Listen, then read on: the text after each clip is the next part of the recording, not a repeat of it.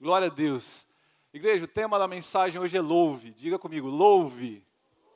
Louve. É, vamos falar sobre louvor hoje. Ah, louvor é ação de graça, louvor é render glória, louvor é manifest uma manifestação honrosa. Essa, ah, esses são alguns dos significados dessa palavra. Louvor significa adoração também. Ah, é bom louvar a Deus, é bom estar aqui nesse, nessa casa adorando, levantando a nossa mão, reconhecendo ah, o poder, a dignidade de Deus. Quando eu penso em louvor, na palavra louvor, eu não consigo separar ah, de Deus. Quando eu penso na palavra louvor, logo em minha mente vem Deus, vem Jesus, a Sua palavra que é eterna, que é poderosa. Mas nós, como seres humanos, nós temos uma, uma leve ou uma grande tendência a reclamar, a murmurar, a, a reclamarmos de grandes coisas, mas também, na maioria das vezes, de pequenas coisas. Deixa eu te falar de um exemplo bem, assim, fresco aí na nossa cabeça. Até poucos dias atrás estava muito frio, não estava aqui na, na, cidade, na região? Quem concorda comigo que estava muito frio? E eu tenho certeza que muitos de vocês falam, nossa, que frio, com perdão da palavra, que frio desgraçado, eu não gosto de frio. Eu não gosto de frio. Eu, e para acordar, ir para ir trabalhar, ai, trabalhar nesse frio, tinha que cancelar, tinha que voltar ao home office. Ah, tá, Deus livre. Mas aí passaram os dias, e o que aconteceu nessa semana aí?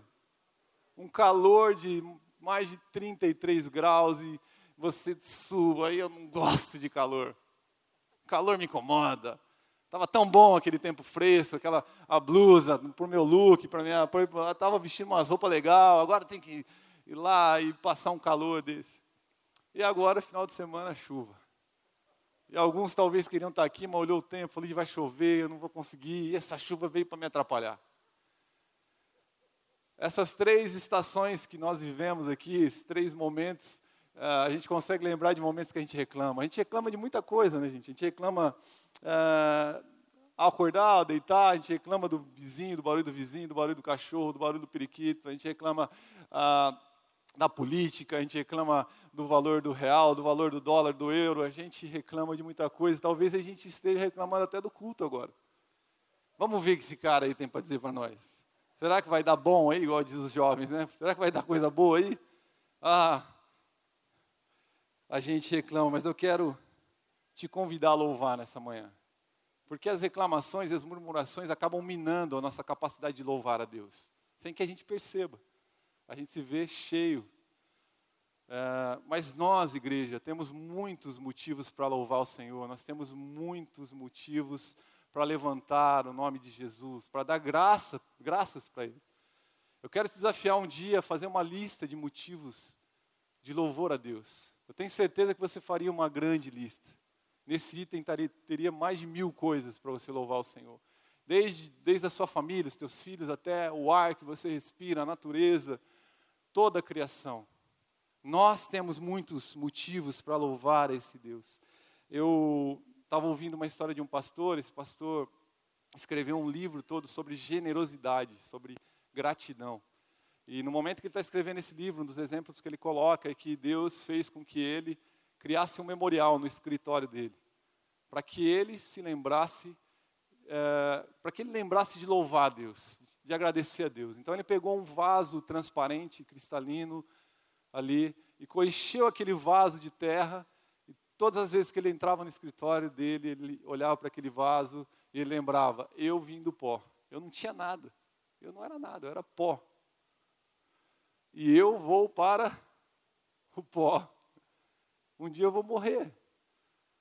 E não vou levar nada. Caixão não tem gaveta, né, irmão? Tudo o que temos é dele, é por ele, é para ele. Ele é digno do nosso louvor, da nossa adoração. Eu quero que você abra a tua Bíblia em Salmos, capítulo 33. Esse é um salmo que é um convite ao louvor a louvarmos a Deus. Ele está nos convidando, a, a, usando a vida desse salmista, a, está nos convocando a louvá-lo. Eu quero ler esse salmo todo com você. Abra a tua Bíblia ou ligue a tua Bíblia, o que você preferir aí, e, e vamos ler juntos. Cantem de alegria ao Senhor, vocês que são justos, aos que são retos fica bem louvá-lo. Louvem o Senhor com harpa, ofereçam-lhe música com lira de dez cordas, cantem-lhe uma nova canção. Toquem com habilidade ao aclamá-lo, pois a palavra do Senhor é verdadeira. Ele é fiel em tudo que faz. Ele ama a justiça e a retidão. A terra está cheia da bondade do Senhor. Mediante a palavra do Senhor foram feitos os céus e os corpos celestes pelo sopro de sua boca. Ele ajunta as águas do mar num só lugar, das profundezas faz reservatórios.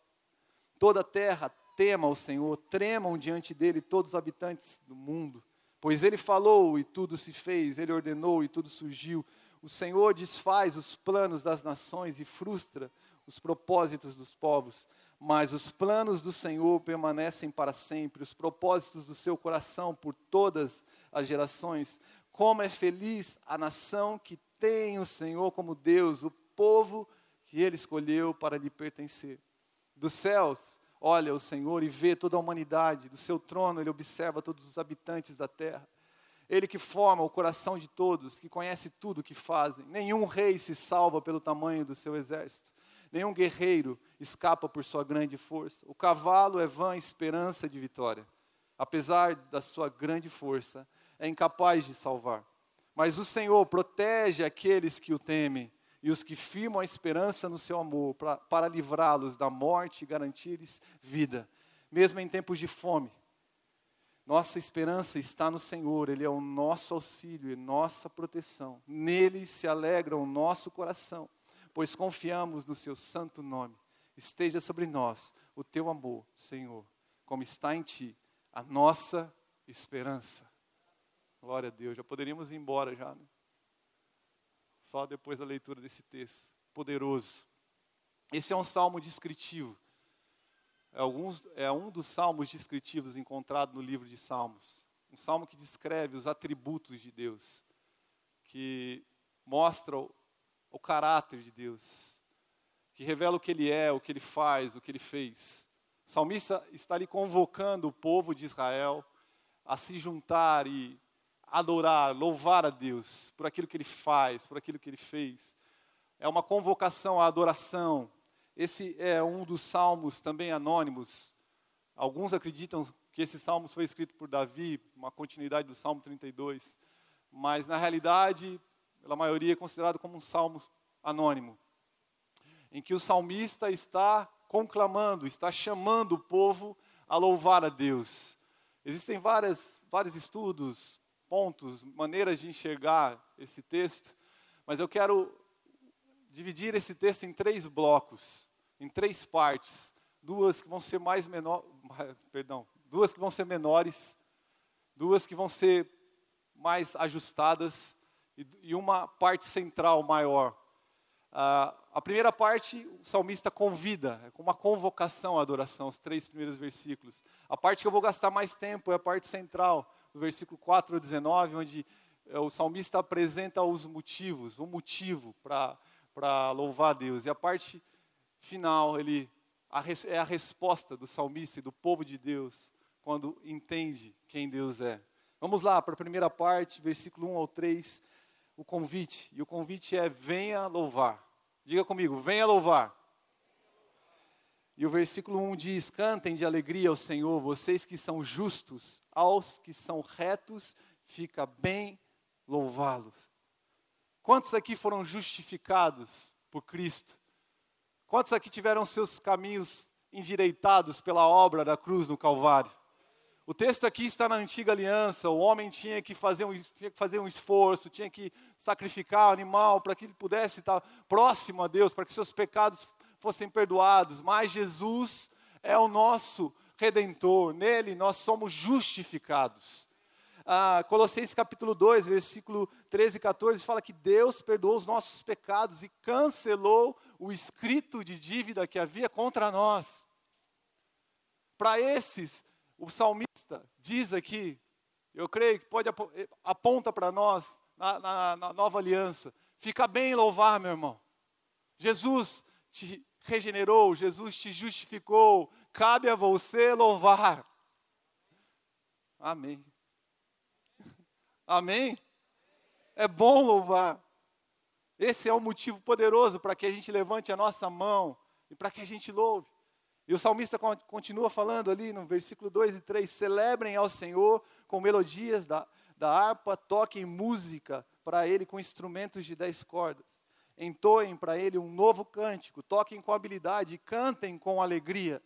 Ele usa palavras fortes nesses três versículos, palavras de direção para o povo. Ele fala: cantem, celebrem, toquem, entoem. São palavras de direção para um, para um povo que é justo. Louve, essa é a reação, essa deve ser a reação, essa deve ser a postura de quem sabe que foi justificado, de quem sabe que está, que teve os seus caminhos aplainados, endireitados, é louvar. E o significado da palavra cantem, celebrem, cantem é que significa gritar de alegria, dar um grito retumbante, gritar alto, é como um canto de livramento. O povo de Israel quando vencia as batalhas, o Senhor lutava pelo povo, eles cantavam canções de livramento, de conquista. Uma coisa é você cantar no cotidiano. Ah, eu estou fazendo as minhas coisas, estou cantando. Outra coisa é você cantar após uma vitória. Depois do título do seu time. Está difícil para mim. Uma coisa é você cantar quando tudo parece que está comum. Mas aqui ele está falando de um canto de libertação, um canto de livramento. Quando a gente é livre, quando a gente é liberto em Cristo, quando Deus nos livra, quando a gente passa por um momento de grande vitória, a nossa reação ela normalmente é, é de gritar, é de festejar. E é, é isso que o salmista está fazendo aqui, está chamando o povo a, a fazer isso, a cantar dessa forma, a louvar com intensidade adorar com intensidade. Daí você fala, pastor, Deus é surdo, eu preciso gritar para ele. Não, meu irmão, Deus não é surdo, Deus é digno. É isso. Ah, para que pular, para que dançar? Porque Deus é digno. Essa é a resposta. Porque Ele é maravilhoso. Eu sei que tem irmãos que são mais contidos, você adora, você pula por dentro, salta por dentro. Mas eu sei que, que tem momentos que não tem jeito, meu irmão aquilo transborda. Até para os mais fechados, mais sisudos, eu creio que alguns até mexem o pé, já mexeu o pezinho, já. É uma reação. A gloriosa presença de Deus, ele é digno. 1 Coríntios capítulo 6, versículo 20, diz assim: Vocês foram comprados por alto preço, portanto glorifiquem a Deus com o corpo de vocês.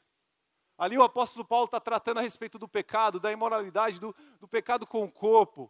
Parem de pecar com o corpo de vocês. Usem o corpo de vocês para glorificar a Deus.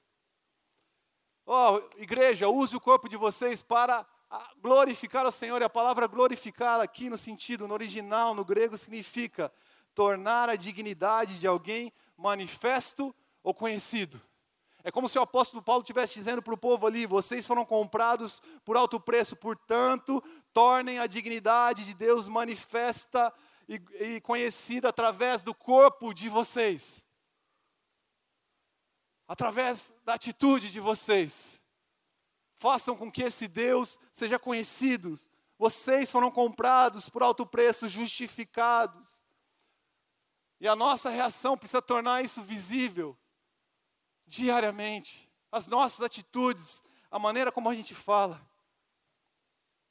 Ah, gente, diante da glória de Deus, da majestade de Deus, que Ele não tenha só a nossa palavra, mas que Ele tenha as nossas mãos, que Ele tenha os nossos pés, que Ele tenha o nosso grito, que Ele tenha tudo que nós somos, simplesmente porque Ele é digno.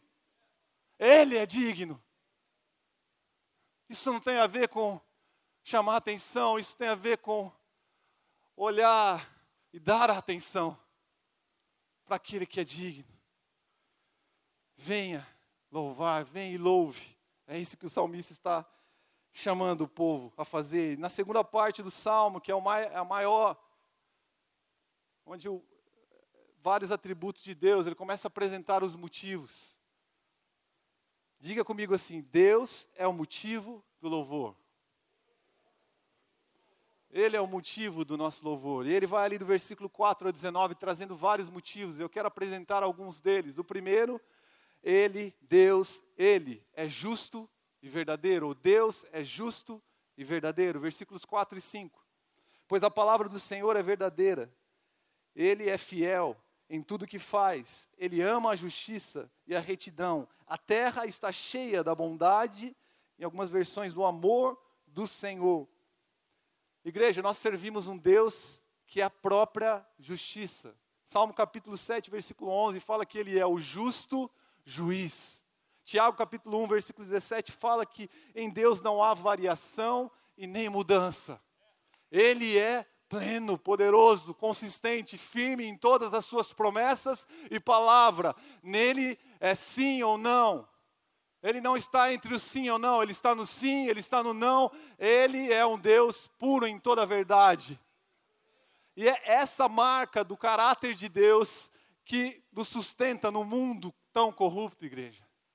No mundo de meias verdades, no mundo de tanta injustiça, o caráter de Deus, a verdade, a justiça de Deus, a retidão de Deus são a base onde os nossos pés precisam estar firmados. Eu creio, o salmista fala ali no final, do, quando ele fala da, da retidão, no versículo 5, ele fala, ele ama a justiça e a retidão, a terra está cheia da bondade, do amor do Senhor. Eu creio que a retidão de Deus, a justiça de Deus manifestada sobre a terra, são manifestações da bondade e do amor de Deus sobre nós. Porque a justiça de Deus, a retidão de Deus nos guarda, nos protege. Ah, meus irmãos, se a capacidade de decidir todas as coisas estivesse nas nossas mãos. Quanta injustiça a gente tem visto sobre a terra, pais matando filhos, filhos matando pais, separações terríveis de casamento, agressão entre esposo e esposa, filhos abandonados, corrupção, engano. A terra e homens sendo guiados pela justiça própria. Deixa que eu decido. Eu sei o que é melhor para mim. Jeremias capítulo 17, versículo 9, fala que o coração do homem é enganoso e desesperadamente corrupto. Mas, igreja, quando nós levantamos louvor a esse Deus que é justo, que é verdadeiro, a sua justiça nos cobre, nos toca com amor, nos guarda. A terra está cheia da sua bondade, do seu amor. A justiça de Deus é bondade sobre nós, é amor, não é legalismo, não é radical, não é lavagem cerebral, ah, não posso fazer nada, não, é cuidado de Deus. É o amor de Deus sendo revelado, os muros de proteção que guardam as nossas vidas, que guardam a vida dos nossos filhos. Que a boa, que a boa palavra poderosa, a, a justiça, melhor dizendo, de, de Deus, a retidão de Deus, sejam o firme fundamento onde os meus pés estejam colocados, para que eu consiga tomar decisões retas para que eu não seja egoísta, mas para que eu me mova com o coração reto e poderoso de Deus. E ele continua ali, trazendo outro motivo, versículo 6 ao 9. O motivo para que você louve é que a palavra de Deus, Sua palavra, é poderosa. A palavra desse Deus é poderosa. Mediante a palavra do Senhor foram feitos os céus e os corpos celestes. Pelo sopro de sua boca, ele ajunta as águas do mar num só lugar. Das profundezas faz reservatórios, toda a terra tema o Senhor, tremam diante dele todos os habitantes do mundo, pois ele falou e tudo se fez, ele ordenou e tudo surgiu. Três frases poderosas para mim nesse texto. Mediante a palavra de Deus foram feitos. Todas as coisas foram feitas. Mediante a palavra. Ele falou e tudo se fez. Ele ordenou e tudo surgiu. Igreja, nós servimos a um Deus que traz à existência o que não existe por meio de Sua palavra.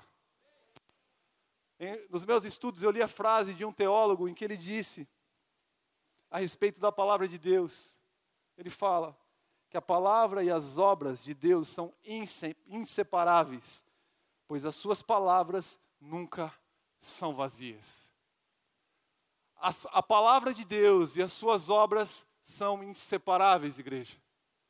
O que ele fala já se fez, porque as suas palavras nunca são vazias. Então, quando ele fala sobre a tua vida, quando ele fala sobre os teus filhos, ele já fez algo. O que precisamos é tomar posse desta palavra. Quem fala palavras vazias, meu irmão, somos nós. Ô, Piti, esse final de semana eu vou lá, vou marcar um café lá. Ô, irmão, logo eu vou lá. Fala, mas sabe aquela mania que nós temos? Ô, eu vou, eu te encontro aí, logo eu te dou a resposta lá. Mas não vai acontecer nada. Ou vai acontecer, sabe lá quando? Palavras vazias, nós estamos acostumados a falar. Mas quando Deus fala, está feito. Está feito, está consumado. Se Deus tem falado algo ao teu coração, meu irmão, creia, tome posse. Se Deus falou que o teu esposo estaria aqui sentado um dia, olhe, veja ele sentado aí pela fé. Caminhe como alguém que já recebeu a promessa e louve ao Senhor. A palavra dele é poderosa, ele já falou, ele já disse. Creia. Se Deus falou que Ele está abrindo as portas, o emprego está chegando, creia, caminhe, já está feito. Ah, vou ficar sentado em casa? Não, não é isso que eu estou dizendo. Entrega currículo, você vai achar a oportunidade que já foi liberada por Deus. Você vai achar aquele cara que vai falar para você, era você que eu estava procurando. Já há alguns meses você tem o perfil que eu precisava. E você vai pensar, não, eu já sabia. Só encontrei, Deus já tinha falado comigo. Que sua palavra é poderosa. Gênesis capítulo 1, versículo 1 ao 3, no princípio Deus criou o céu e a terra, e a terra estava sem fome vazia, trevas cobriam a face do abismo, e o Espírito de Deus se movia sobre a face das águas. Diga assim comigo: Disse Deus, haja luz e houve luz. Disse Deus, haja e houve. Sua palavra e a sua obra são inseparáveis. Estão juntas. A mesma voz poderosa está aqui entre nós hoje, igreja. A mesma voz poderosa está andando sobre a terra, a voz que cria as coisas, a voz que, que dá vida às coisas está aqui. Nós precisamos correr de um lado para o outro, nós precisamos desgastar as nossas emoções, a gente precisa esgotar as possibilidades, a gente tem que correr. Nós fazemos isso. Nós ficamos ansiosos, ah, o que, eu vou fazer, como que eu vou decidir, como que eu vou criar essa oportunidade, como que... Mas Deus, com uma palavra, muda tudo. Ele muda tudo. Então, igreja, a gente precisa parar de reclamar, a gente precisa louvar essa voz poderosa que traz existência às coisas que não existem. O haja de Deus está no meio de nós hoje, igreja. O mesmo haja de milhares de anos atrás está aqui hoje, nessa igreja. O haja de Deus está aqui. E se Ele disser, tudo se fará, haja vida, haja saúde, haja salvação, haja provisão. Enquanto a gente louva esse nome, o haja de Deus dissipa todas as trevas. Foi isso que ele fez há milhares de anos atrás. A terra estava sem forma e vazia. Ele disse: haja luz. Sua palavra é poderosa. O salmista continua nos versículos 10 a 15. E ele, outro motivo, ele é soberano. Diga comigo, ele é soberano. O Senhor desfaz os planos das nações e frustra, frustra os propósitos dos povos, mas os planos do Senhor permanecem para sempre os propósitos do seu coração por todas as gerações. Como é feliz a nação que tem o Senhor como Deus, o povo que ele escolheu para lhe pertencer. Dos céus olha o Senhor e vê toda a humanidade. O seu trono ele observa todos os habitantes da terra. Ele que informa o coração de todos, que conhece tudo o que fazem. Eu creio que a soberania de Deus exerce governo sobre a terra, sobre a humanidade sobre tudo que está acontecendo. Deus é soberano sobre tudo. Parece que as coisas estão meio fora da rota. Parece que as coisas não estão caminhando. Momento que a gente está vivendo de incertezas, alguns planos ter, tiveram que ser interrompidos, pausados ou até mesmo cancelados. Eu não sei para você, meu irmão, mas para mim, não saber, para eu não saber o próximo passo, quando eu não, eu não, eu não sei qual é o próximo passo que eu vou dar, eu, isso me desgasta. Não sei se é só problema meu, se é teu também. Quando eu, eu, não, eu, não, eu não consigo ver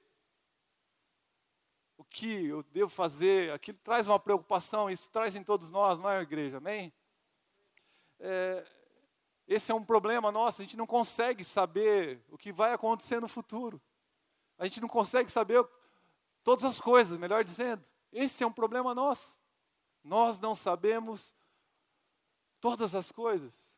Diga comigo assim, diga comigo assim, esse é um problema meu. Mas não é um problema de Deus, igreja. Esse não é um problema do Deus que a gente serve. Um Deus que é soberano. Ele é soberano. Olha o que o versículo 11 fala, acabamos de ler, mas os planos do Senhor permanecem para sempre. Os propósitos do seu coração por todas as gerações. Ele é soberano. Quando eu louvo a sua soberania, quando eu me coloco debaixo da soberania, porque quando o louvor tem a ver com rendição, com quebrantamento, com reconhecimento, quando eu exalto a soberania de Deus, me coloco debaixo da soberania de Deus, eu desfruto da paz, da alegria que Ele tem para mim. Eu desfruto, eu consigo entender os processos, mesmo que seja desgastante, cansativo, porque nós estamos nesse corpo, nessa dor, nessa, nesse projeto que vai terminar um dia na glória. Nós sofremos sim, mas nós temos entendimento de que existe um Deus que é soberano que toca não só a minha vida, mas toca a vida dos meus filhos, da minha família e de gerações e me enche com a sua alegria, que é força. Olha o que fala versículo 12: Como é feliz a nação que tem o Senhor como Deus, o povo que ele escolheu para lhe pertencer. A gente usa muito esse texto para orar pela nação, pelo povo, pelo, pelo Brasil, pelo, por outras nações. Isso é muito bom, excelente. Nós vamos fazer isso no dia primeiro, vamos jejuar pelo nosso país. Nós devemos nos engajar nesse projeto. Dia 7 vamos estar orando pela nossa nação, como os pastores já falaram. Isso é excelente, isso é bom, mas esse texto também traz uma responsabilidade pessoal sobre nós, porque o salmista aqui está falando sobre o povo de Deus. Ele está falando sobre a palavra nação aqui, feliz a nação, a palavra nação significa descendentes de Abraão, povo de Deus. A palavra pertencer aqui significa propriedade, herança possessão. Ele está dizendo que o povo, é, esse povo, o povo que é feliz é o povo que é propriedade do Senhor, que é possessão do Senhor. É este o povo que é feliz. Isso traz uma grande responsabilidade, porque ele está falando do povo de Deus, ele está falando de nós. Nós somos propriedade de Deus, nós somos herança. Possessão dele significa que nós temos um dono, que tudo é dele e para ele. Quando a gente se move nessa perspectiva, igreja, as nossas as palavras, as nossas ações devem apontar para Ele, devem ser direcionadas para Ele. É isso que torna a vida em comunidade feliz, agradável. É o que Deus começa a fazer a partir das nossas vidas.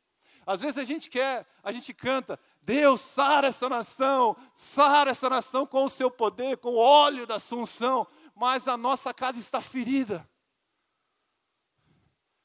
A nação é formada por núcleos familiares. É a família do pastor Paulo, é a família do pastor Paulinho, é a família do pastor André, é a família, a junção de famílias, a união dessas famílias, um mais um mais um, forma uma nação poderosa, de filhos e filhas do Senhor. Nós queremos muitas vezes dar um grito de liberdade para a nossa nação, mas nós não discipulamos os nossos filhos. Nós não sentamos com os nossos filhos todos os dias e oramos com eles e ensinamos a palavra de Deus para eles. Nós somos aqueles que criam um exército poderoso, poderoso sobre a terra, o exército de Deus, com os princípios da palavra. Filhos que vão saber se, se posicionar diante dessa sociedade, porque foram ensinados pelos pais. Porque os filhos, ao olharem para os pais, viram que os pais são propriedades e não proprietários. Quando eles olham, olham para os seus pais, eles veem pais que caminham, não, não, não caminham como se fosse por uma causa pessoal, mas pela causa de Cristo. Eu vi um exemplo de um pastor que estava, ele conta isso numa pregação, que estava num momento profético, orando com a igreja, um dia de oração, e ali o fogo queimando, irmão, sabe? A igreja chorando, o povo adorando a Jesus, aquele mover e de repente ele sente um puxão aqui na calça dele aqui atrás, ele olha o filho dele pequeno, e o filho dele puxando aquele mover, ele falou, meu, quase tirando o menino dali, ele agachou ali, o que, que foi? Daí o filho dele falou, pai, você tinha falado para mim que você ia me levar no cinema hoje. Nós não vamos no cinema? E o fogo queimando. Porque a glória para o filho dele naquela hora não seria pular ou dançar ali, seria que o pai dele tivesse intimidade com ele, comunhão. E aqui eu não estou falando contra estar neste lugar, meu irmão. Estou falando de algo que transcende esse lugar. Porque nós estamos num culto aqui hoje, com milhares de pessoas, mas segunda tem culto, terça tem culto, quarta tem culto, quinta tem culto, sexta tem culto na minha casa, na vida dos meus filhos. Pai, me leva no cinema. Algo poderoso.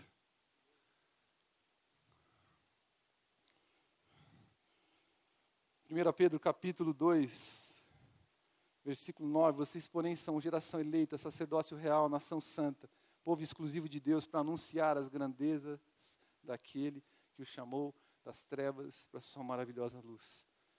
Meu irmão, que a minha vida, que a sua vida, que a vida dos teus filhos, que a vida da sua família manifeste a soberania de Deus. Que a sua casa seja o complemento dessa, desse, dessa união que forma uma nação santa. É um, mais um, mais um, santificando todos os lugares que estão e declarando na minha casa: Ele é soberano. Tu és soberano sobre a terra, sobre os céus, tu és Senhor absoluto. Tudo que existe acontece, tu sabes muito bem. Tu és tremendo,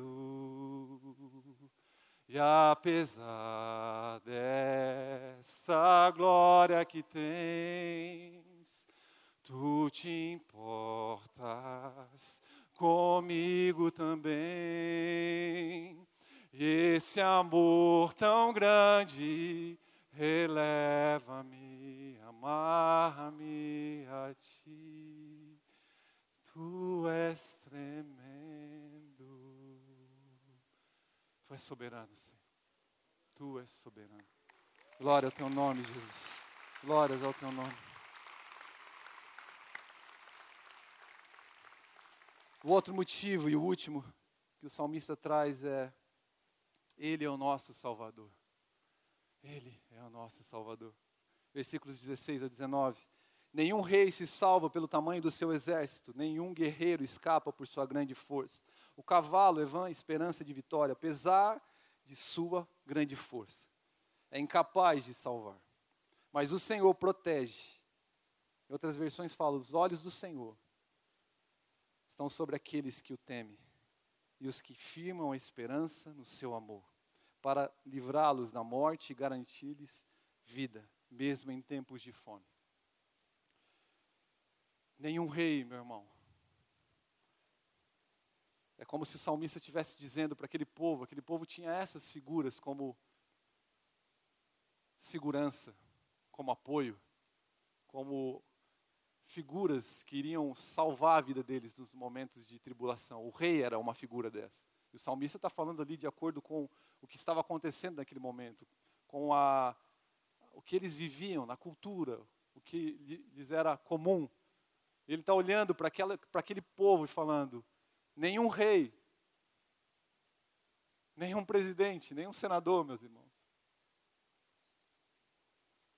se salva pelo tamanho do seu exército. O salmista, ele tinha, eles tinham exércitos poderosos, grandes, aquilo era, um, era representava autoridade, causava medo. E o salmista está falando para eles: nenhum exército, nenhum guerreiro, por sua grande força, eles tinham guerreiros poderosos e o salmista está dizendo: ó, não vai ser eles, Não é eles, eles são limitados. Eles têm um poder que vai até um ponto.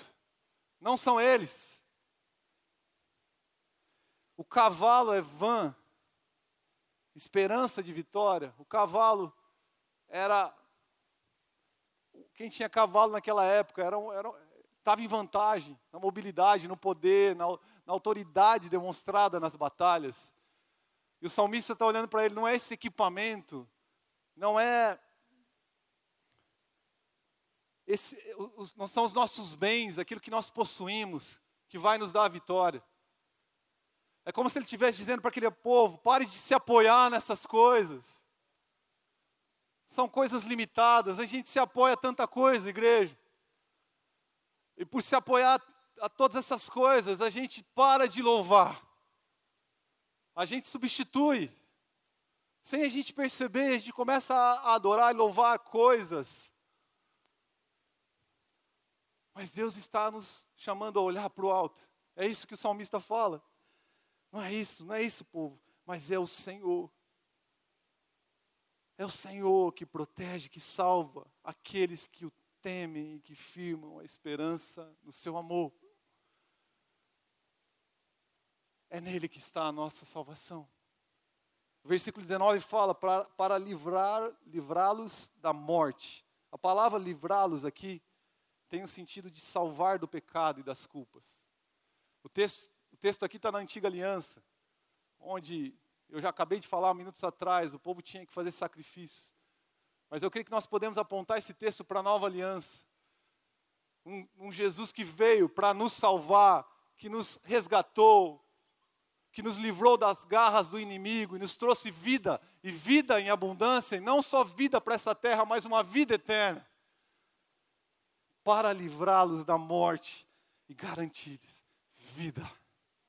Eu sou o caminho, a verdade, a vida. Talvez você esteja aqui, meu, meu irmão, andando sob o jugo do pecado, correntes têm te prendido, você não consegue confessar. Eu quero te dizer nessa manhã: o Senhor tem vida para você. Ele já morreu por esse pecado. Entregue ao Senhor o teu coração. Se arrependa. E a salvação para você, para sua casa, para os seus filhos. Os olhos do Senhor estão sobre aqueles que estão em Cristo. E Romanos capítulo 8, versículo 1 fala que nenhuma acusação há para aqueles que estão em Cristo Jesus. Alguns confiam em carros e outros em cavalos, mas nós confiamos no nosso Salvador. Nosso Senhor, nosso Deus. Salmos 20, versículo 7. Quero chamar os músicos aqui. Mas antes também lembrar com vocês os motivos para que, que eles fiquem no seu coração, os motivos para que você louve, para que eu louve. Diga comigo, Ele é justo e verdadeiro. Sua palavra é poderosa. Ele é soberano. Ele é o nosso Salvador. E diante desses atributos de Deus, a resposta do povo é esperança, alegria e confiança. É o amém do povo, diante de tudo que, que Deus é. Amém. Amém é o que se assenta no trono. Eu espero nele, eu me alegro nele, eu confio nele. Versículo 20: Nossa esperança está no Senhor, Ele é o nosso auxílio e a nossa proteção nele se alegra o nosso coração, pois confiamos no Seu santo nome. Esteja sobre nós o teu amor, Senhor, como está em ti a nossa esperança. Essas são as, são as respostas de quem louva: esperança, alegria e confiança. A resposta do povo, do salmista, é como de alguém que entendeu tudo que Deus representa, tudo que Ele é e que agora se sente seguro e completo no Senhor. Sabe, igreja, quando a gente entende quem Deus é, o louvor não é mais uma opção para nós. mas é gozo, é alegria, é privilégio, é arma de guerra. É arma de guerra, igreja. É arma de guerra. Que a nossa resposta seja louvor, igreja. Louve. E quando você louva, uma resposta brota no seu coração, no seu entendimento. E você para de reclamar, você tira os olhos das circunstâncias e você começa a falar: minha esperança está em Deus. É isso que ele fala ali. Ele é o meu auxílio e proteção.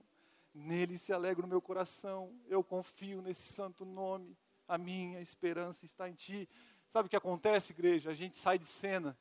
Quando a gente louva, a gente sai de cena e a gente coloca Deus em cena.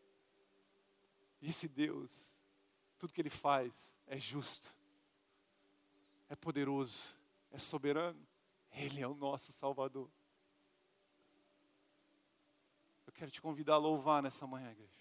Louve ao Senhor. Há motivos para a gente fazer isso. E a resposta surgirá no teu coração. Feche os teus olhos e escute essa canção.